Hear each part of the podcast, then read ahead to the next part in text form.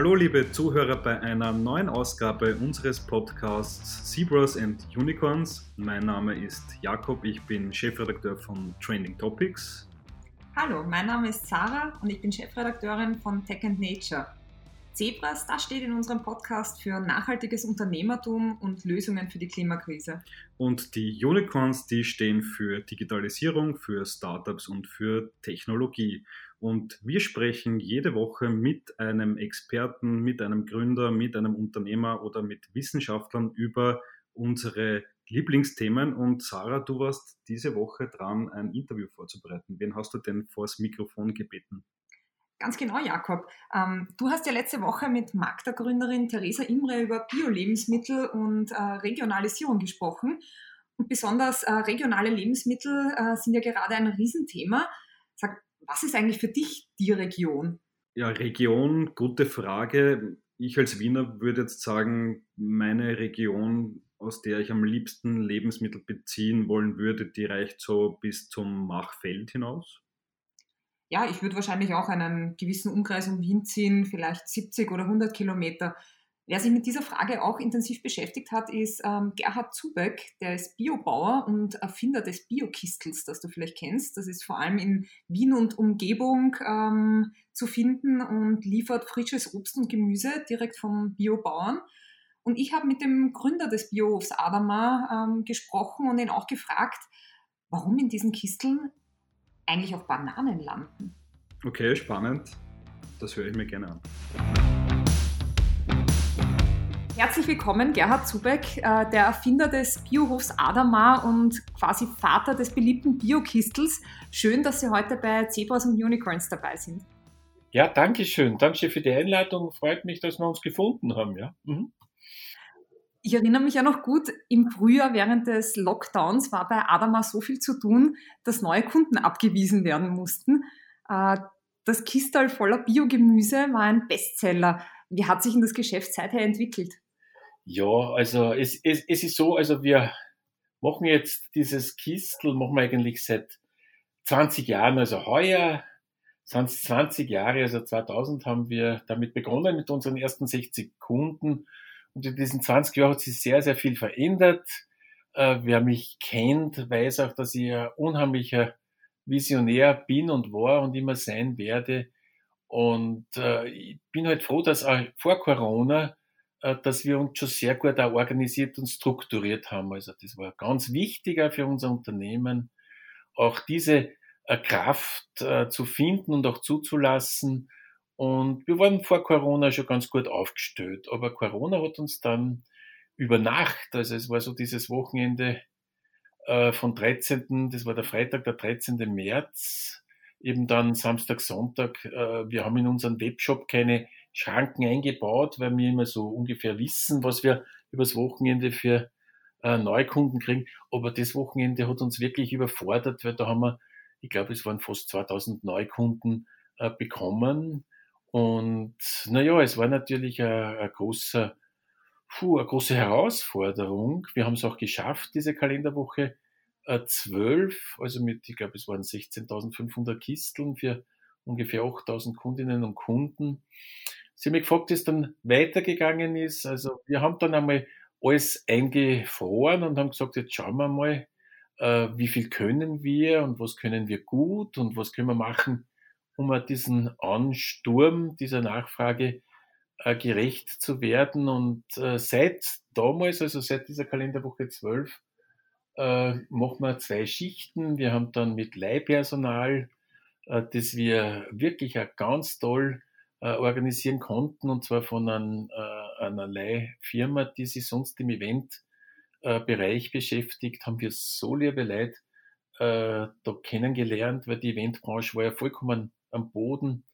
Äh, und äh, ja, wir haben seitdem machen wir zwei Schichten und auf hohem Niveau haben wir es beibehalten bis jetzt. Und ich glaube auch, äh, dass es weiterbleiben wird.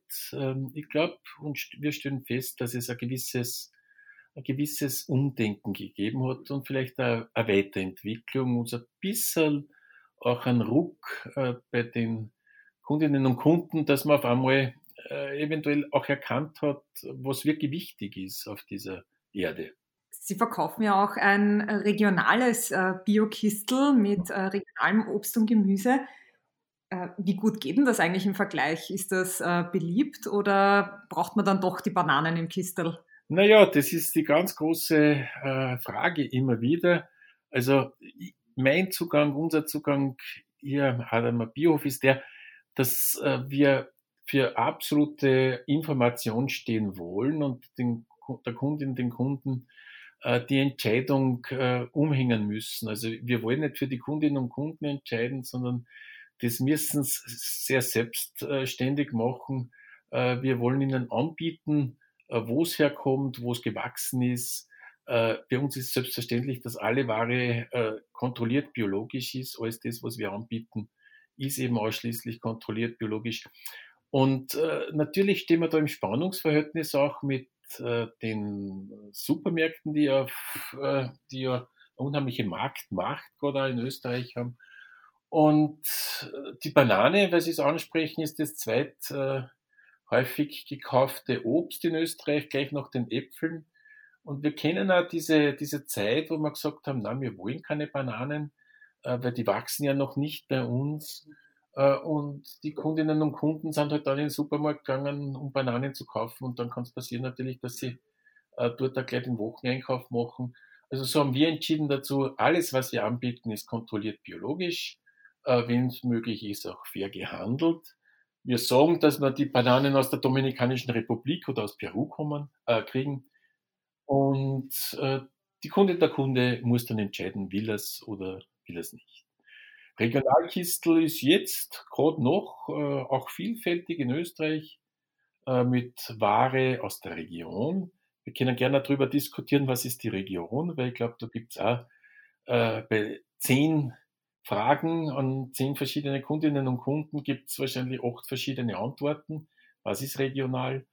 Äh, ist jetzt da schön und vielfältig und alles möglich, aber natürlich jetzt äh, nähern wir uns schon den Herbst und im großen Schritt nach dem Winter. Und da sind dann die regionalen Kisten oder das regionale Angebot schon relativ einfältig. Und je weiter es dann ins neue Jahr hineingeht, äh, je weniger wird natürlich das Angebot. Das sind dann die Hardcore-Konsumenten, aber wir bieten auch denen auch ein Angebot. Jetzt hat ja die Regierung in der Krise äh, die Regionalisierung ganz weit oben auf die Agenda gesetzt. Ähm, auch aus dem heraus, was Sie jetzt gerade erzählt haben, ist das denn machbar und auch sinnvoll? Es ist eine Ansichtssache. Also es ist schade, dass äh, wir immer wieder draufkommen, äh, warum es eigentlich Vorbehalte gegen äh, Bio als, als die,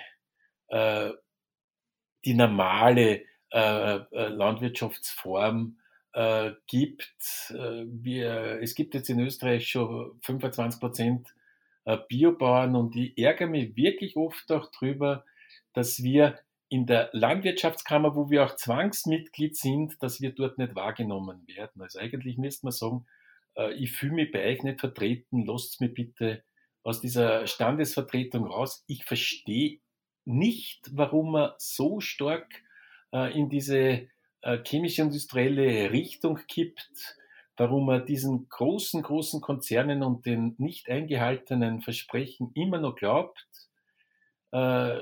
Sie haben es versucht, sie versprechen es immer wieder, es funktioniert nicht, weil es wieder die Natur ist. Und äh, ich glaube, diese ganze Pandemie und alles das, was uns da jetzt so sehr beschäftigt, hat ja auch damit zu tun, dass wir immer wieder äh, versuchen, nicht mit der Natur zu leben und zu denken, sondern oft wirklich brutal alles dran sitzen, um gegen die Natur zu arbeiten das finde ich, es finde ich jetzt nicht nur nicht natürlich, sondern ich finde es auch blöd.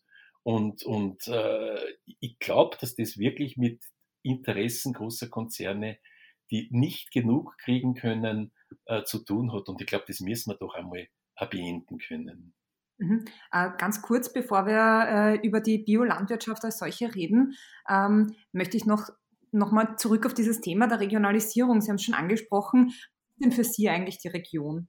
Naja, was ist die Region? Also ich habe es zuerst auch schon angesprochen, wenn ich äh, zehn verschiedene Menschen frage äh, und sage, was ist regional für dich, kommt immer wieder die Aussage, alles, was aus Österreich kommt. Wenn ich dann die zweite Frage stelle, aber Vorarlberg ist von Wien, also der Vorarlberger Bergkäse ist von Wien 750 Kilometer weg. Wenn ich da jetzt einen Radius ziehe, dann bin ich am Schwarzen Meer oder bin ich äh, in, in Sizilien äh, fast. Also das heißt, äh, was ist regional oder die äh, wir haben Obst aus, äh, aus, aus Tschechien, also gleich an der, aus der Grenzregion äh, in früherer Zeit, also vor nicht einmal noch so langer Zeit, vielleicht 130, 150 Jahre, äh, war das immer, äh, das war der Obstgarten von Wien. Und äh, wenn ich dann sage, von dort haben wir jetzt Obst, dann sagt die Leute, um Gottes Willen, das ist ja aus dem Ausland. Also ich glaube, äh, regional ist eben nicht definiert.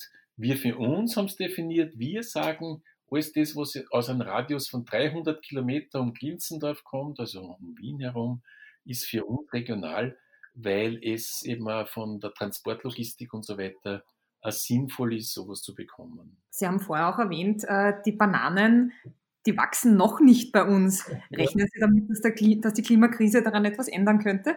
Also, ich meine, sie wachsen noch nicht, das stimmt ja nur begrenzt, weil ich glaube, es gibt immer wieder so Freaks, äh, die ja schon in, in Mitteleuropa, in Österreich ja irgendwo vielleicht da in Glashäusern oder in Folienhäusern Bananen auch ziehen. Ich, ich, ich würde mir es nicht wünschen, weil ich glaube, das wird dann heißen, dass man wirklich dass man diese Temperatursteigerung und, und diesen nicht mehr Frost, also das ist ja, glaube ich, dieses Einschränken, das sind ja auch immer die möglichen Frosttage im Winter beziehungsweise im Herbst.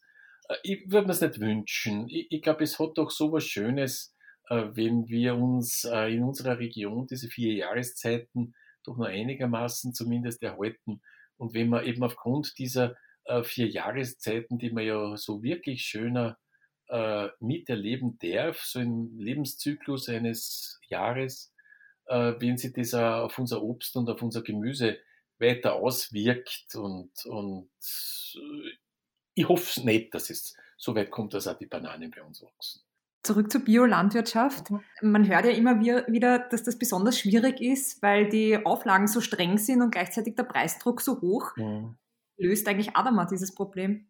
Naja, die Auflagen so hoch, also ich weiß nicht, was da hoch ist. Es heißt dann immer wieder, dass diese Kontrollen halt Geld kosten. Aber, aber das, äh, da muss man auch die Kirche im Dorf lassen. Also es, man muss mit diesen Kontrollstellen auch äh, in Kontakt treten und man muss auch in Verhandlungen treten. Und ich, ich kenne die äh, Geschäftsleiter und Geschäftsführer der Kontrollstellen zum Teil, und die versichern mir immer, dass es äh, auch, auch äh, für, für kleine Betriebe äh, sinnvolle äh, Lösungen gibt. Und ich muss sagen, wenn man so 300 bis 500 Euro Jahreskosten äh, dafür nicht aufwendet, äh, weil man halt sagt, äh, wir produzieren eh biologisch, das ist schon richtig, aber natürlich jeder Trend oder jeder äh, jede, jeder Erfolg äh, tut halt leider Trittbrettfahrer animieren und auch Betrüger, weil im Endeffekt ist ja Betrug. Und äh, darum ist unser Zugang der, dass wir nur und ausschließlich äh, kontrolliert biologische Ware äh, verkaufen. Natürlich sind es Zertifiza äh, Zertifikate, aber, aber äh, es ist eben ganz einfach äh, gesetzlich geregelt, was ein Bioprodukt ist und alles andere ist Betrug. Und äh, äh, die andere Sache, der Wert von Lebensmitteln, also das ist äh, ein ganz, ein ganz ein wesentliches Thema von mir. Und zwar, äh, jetzt überlegen Sie doch bitte, äh, wie sich äh, ganz einfach der Stöhnwert äh, der Lebensmittel äh, am Haushaltseinkommen äh, in den letzten 50 Jahren verändert hat. Also nach dem Krieg hat man äh, noch 45 bis 50 Prozent des Haushaltseinkommens für Lebensmittel, also für den ganz, ganz wichtigen und wesentlichen äh, Bereich äh, der Ernährung, der Nahrung, des Lebens eigentlich aufgewendet. Heute ist soweit, dass äh, für Lebensmittel im Haushaltseinkommen unter 10 Prozent, und das finde ich beschämend, ausgegeben wird und unheimlich viel mehr äh, Anteil des Haushaltseinkommens für Freizeit, für Auto, für Wohnen, für Handy und für, für Spiele und für was weiß denn nie, was alles äh, ausgegeben wird. Und das finde ich vollkommen falsch, weil, weil das den Stellenwert äh, in, einer, in, in eine Ebene rückt, die die Lebensmittel nicht verdient haben.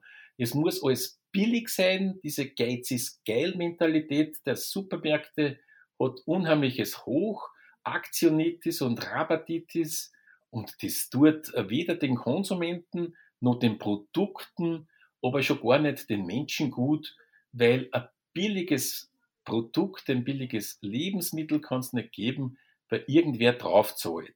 Es zahlt entweder drauf die Menschen in, der, in den Entwicklungsländern, in der zweiten, dritten Welt, oder es zahlen die Tiere drauf, die ja unheimlich unwürdig, würdelos und, und, und unter ganz, ganz großen Leid herangezogen werden, damit es ein billiges Fleisch gibt. Oder es zahlt die Umwelt drauf, weil es heute auch noch nicht so weit ist, dass wir Preiswahrheit haben, weil das Wasser zu verschmutzen, die Umwelt zu verschmutzen, das äh, kostet noch nichts. Und äh, ich sage immer wieder gern, wir brauchen mehr Mut und wir brauchen auch Steuern, weil Steuern sind zum Steuern da. Und mit Steuern könnte man meiner Meinung nach dieses Problem der billigen Lebensmittel äh, auch vielleicht etwas besser weiterentwickeln, weil wo es nichts wert ist, was nichts kostet, ist auch nichts wert und darum schmeißen wir ja auch so viel weg, grundsätzlich. Und das ist ja das Allerdümmste, dass man wahre Lebensmittel äh, wegschmeißt, wo Energie drinsteckt, wo Saatgut drinsteckt, wo Pflege drinsteckt, wo Ressourcen drinnen stecken. Alles, alles das, was man, worüber man ja geizen sollte in einer, end, in einer äh, endlichen Welt. Und das schmeißt man eben dann so großzügig weg. Und das finde ich wirklich unheimlich schade. Ich plädiere dafür, dass Lebensmittel einen wahren Preis haben. Und jetzt stellen Sie sich das vor, wir kommen dann zur Erkenntnis, dass nicht die Bioprodukte zu teuer sind, sondern dass die konventionell industriell hergestellten Lebensmittel zu billig sind. Also das wäre ja fast eine kopernikanische Wende. Gibt es eigentlich auch noch was dazwischen? Also gibt es eine nachhaltige Landwirtschaft ohne Bio? Ja, ich meine natürlich. Also ich möchte jetzt nicht alle in einen Topf reinhauen. Es gibt schon äh, Landwirte, die versuchen halt wirklich äh, diesen, äh, diesen ganzen Einsatz von, äh, von Kunstdünger und Spritzmitteln äh, zu relativieren. Aber Sie müssen so sehen, äh, es ist, ich pflege das gerne immer mit einem Vergleich äh, zu erklären. Es ist so wie schwanger. Ein bisschen schwanger gibt's nicht, weil äh, es gibt eben entweder den biologischen Ansatz oder den konventionell industriellen Ansatz, weil es verschiedene Zugänge sind. Äh, der konventionell industrielle Landbau düngt die Pflanze, das heißt Kunstdünger äh, muss unter Wasseranwendung von der Pflanze aufgenommen werden. Das ist dann so ein Turboschub für die Pflanze und äh, das funktioniert dann so wie in der modernen Medizin, wo die Leute in der Intensivstation auch äh, schon vorbeugend die ganzen Medikamente äh, kriegen, damit ja nichts passiert. Antibiotika und was man da allen für einen Cocktail schon in die Menschen hinein äh, gibt, damit wirklich äh, die Stabilität nicht äh, äh, in, in Frage gestellt wird oder außer Acht gelassen wird. Und die biologische Landwirtschaft, die düngt den Boden. Also das heißt, äh, der Biobauer muss schauen, dass den Boden, Adama heißt ja eigentlich auch Ackerboden, lebendige Erde, dass äh, der Boden so derartig äh, lebendig gehalten wird, also das heißt mit Kompost und mit Fruchtfolge, mit Abwechslung, mit äh, Zwischenbegrünungen, mit Mist und organischen, äh, organischer Masse, die man halt dort auch in den Boden einbringt, äh, dass der so lebendig äh, gehalten wird, dass die Pflanze genau das aus diesem lebendigen Boden rausnimmt, was sie eben zum Wachsen und zum Gedeihen braucht. Und wir sind jetzt wieder beim vorherigen Thema des Preises.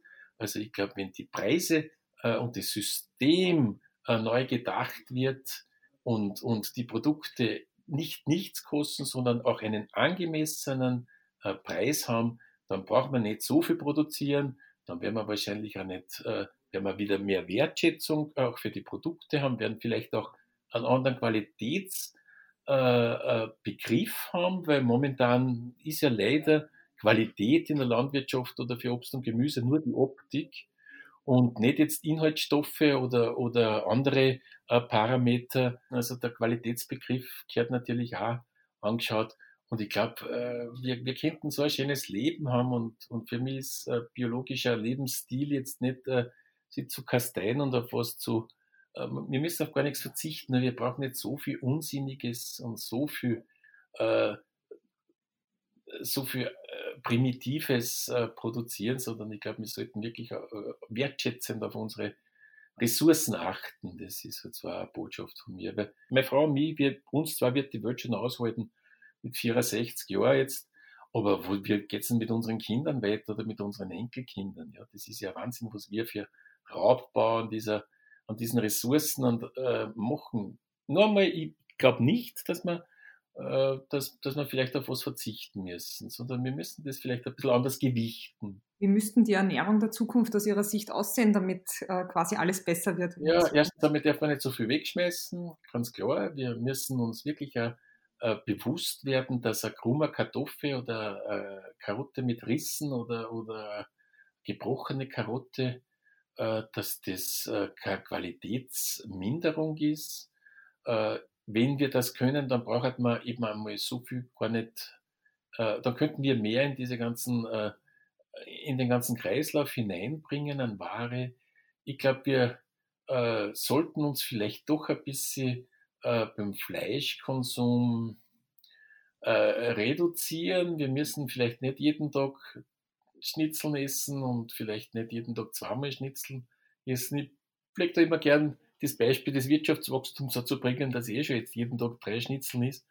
Und das vierte Schnitzel, na gut, das wäre auch noch backen, aber fünf Schnitzel, uh, da wird's mir dann schon, da wird's dann schon sehr, sehr schwer ich glaube, wir sollten darauf achten, dass man vielleicht Fleisch, gutes Fleisch, hochwertiges Fleisch äh, als, als Beilage äh, nehmen und vielleicht äh, so viel anderes, schmackhaftes, schönes, ob es jetzt Salat ist oder Kartoffeln oder was immer auch, äh, Gemüse, äh, als, Haupt, als, Hauptspeise äh, verwenden.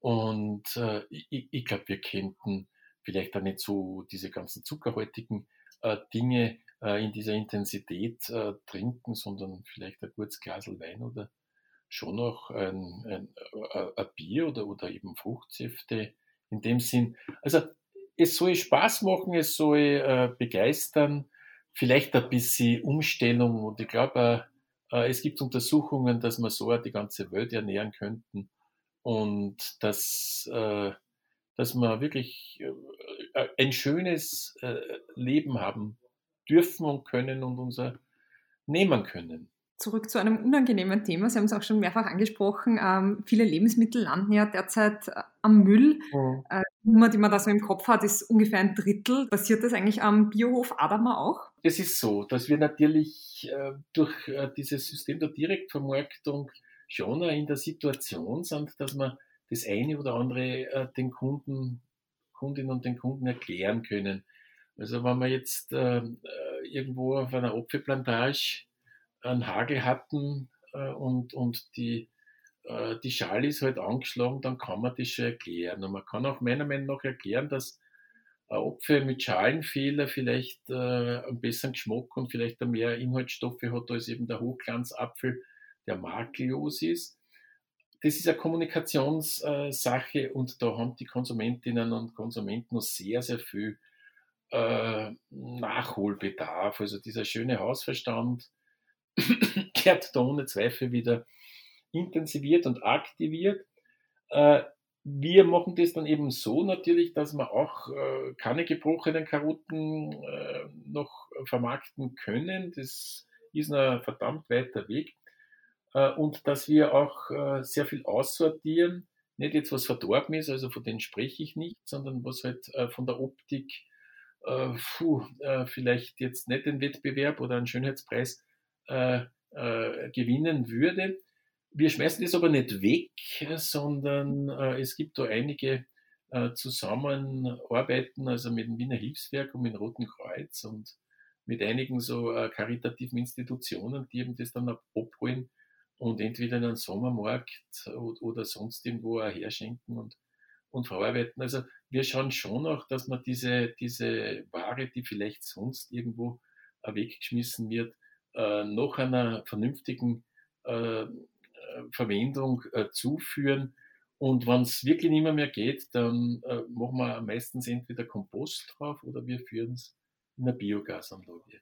Also wir schauen schon mit diesen doch so vielen, vielen ähm, äh, Produkten, die, die, die eben auf dieser aufgrund dieser fehlenden Wertschätzung, aber vielleicht aufgrund des Nichtwissens der Konsumenten äh, äh, nicht jetzt äh, in den Produktionskreislauf hinein dürfen, äh, dass man noch was Vernünftiges draus macht. Jetzt hat die Krise noch auf etwas anderes aufmerksam gemacht, nämlich die prekäre Lage äh, der Erntehelfer. Ja, ja. Hilft denn beim Biohof Adama bei der Ernte? Also wir haben in der Landwirtschaft 40 Leute alles zusammen und sonst haben wir 130, also 80, äh, 90 andere auch noch. Und in der Landwirtschaft gibt es äh, über das ganze Jahr schon äh, auch äh, Mitarbeiterinnen und Mitarbeiter.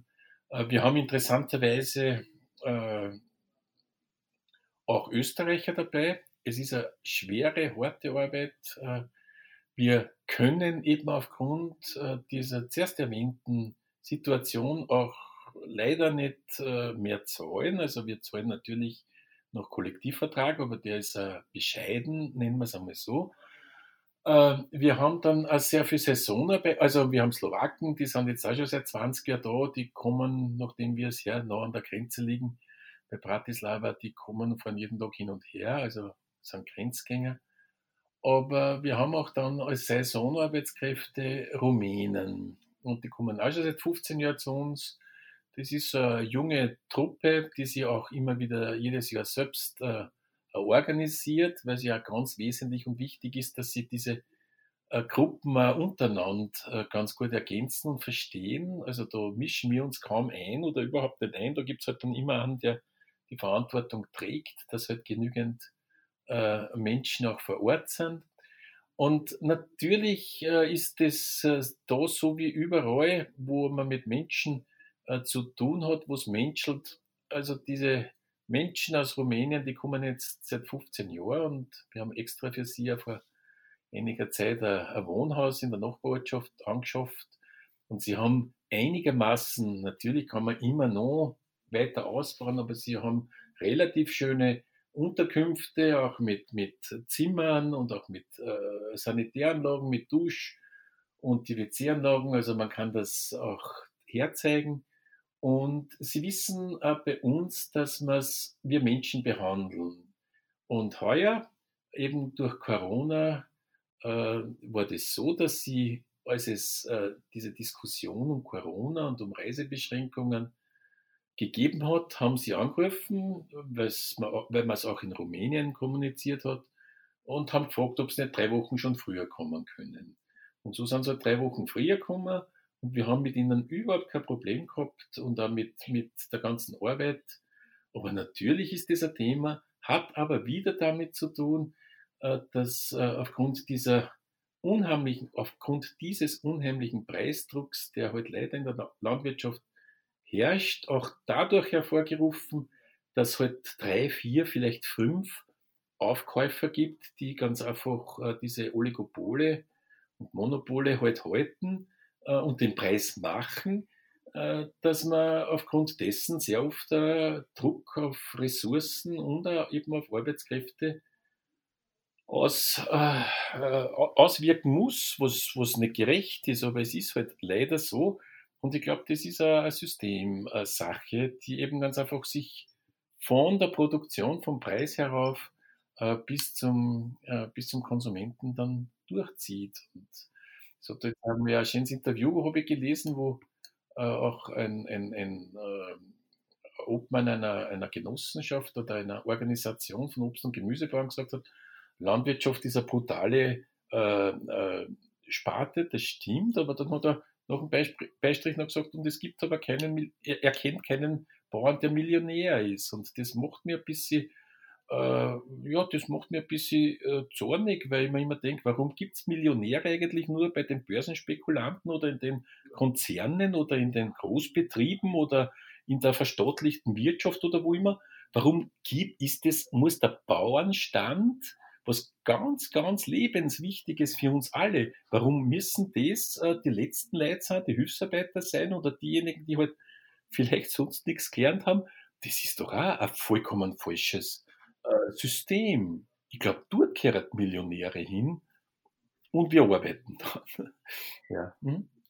Vermarktung äh, da etwas, was vielleicht helfen kann? Natürlich, das war unser, das war unser Ursprung. Also weder meine Frau noch ich, wir sind beide keine gelernten Bauern, sondern wir haben äh, 97, also vor 20 Jahren, 23 Jahren, haben wir halt äh, den Betrieb der Schwiegereltern übernommen in Machfeld, also in einer der intensivsten landwirtschaftlichen Gegenden Österreichs und, und äh, wir, wir haben diese ganz starke Vision gehabt, dass wir eben einmal einen Biobetrieb wollen und dass wir natürlich äh, durch unsere günstige Lage ich sage immer so gern, wir haben äh, Wien vor der Haustür und wir haben eben dieses Millionenpublikum vor der Haustür, dass wir ganz einfach in diese Direktvermarktung äh, hinein uns getraut haben und gegangen sind und mit diesem äh, Format des Kistels äh, wirklich die Leiter sehr gut erreicht haben und äh, auch äh, mit den Menschen halt in einem sehr, sehr nahen Austausch sind. Wir haben eben dieses Glück, äh, die Großstadt vor der Haustür zu haben und laden auch die Menschen zu unserem Hof ein.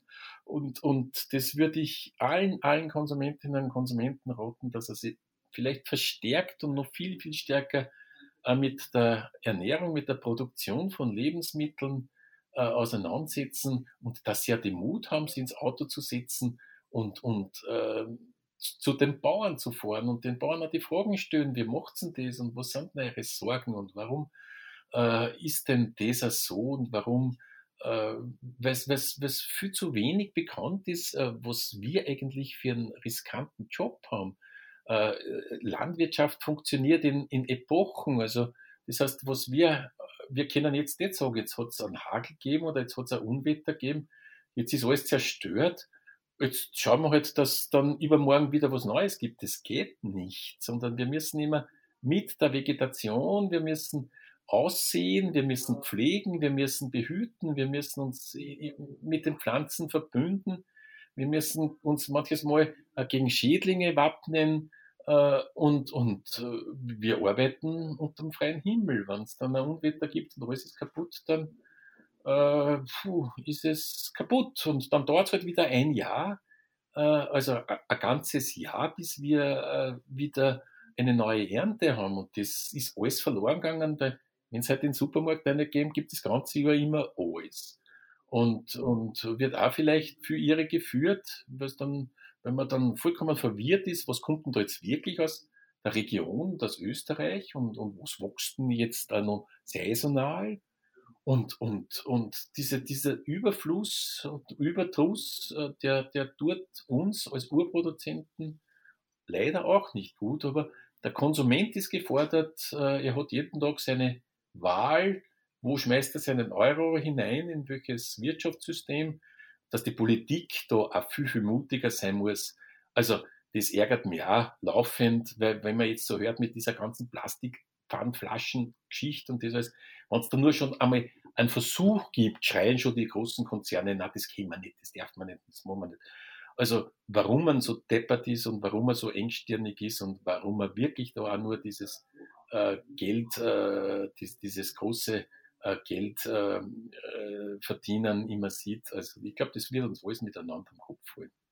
Herr Zubeck, ich sage jetzt schon mal vielen Dank, aber ich hätte noch ein paar Fragen, die vielleicht ein bisschen off-topic sind. Ja. Ähm, darf man Sie zum Beispiel eigentlich auch fragen, gibt es ein Gemüse, das Sie gar nicht mögen?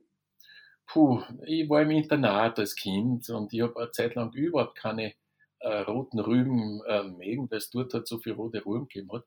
Aber inzwischen auch durch unsere äh, Dienstleistung der Rezepte, die wir ja immer wieder versuchen äh, auszuforschen und, und, und, und aufzutreiben. Also ist, man kann halt ja die roten Rüben schon sehr, äh, sehr gut, man kann sie backen und man kann aus roten Rüben halt auch schon geschmackige Sachen machen. Also eigentlich, na, so richtig Gemüse, das ich überhaupt nicht mag, wird mir jetzt gar nicht einfallen.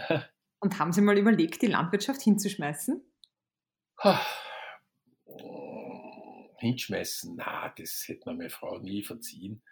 Äh, ich glaube, äh, es ist so, dass äh, ich habe es heute schon erwähnt, wenn man wirklich so beobachtet, äh, welche Risiken, we welche Herausforderungen man als Bauer äh, bestehen muss und wie die Abgeltung dafür ist, was man mit Spekulation und vielleicht mit, mit irgendwelchen äh, gescheiten Reden äh, für Geld verdienen könnte, äh, steht in keinem Verhältnis.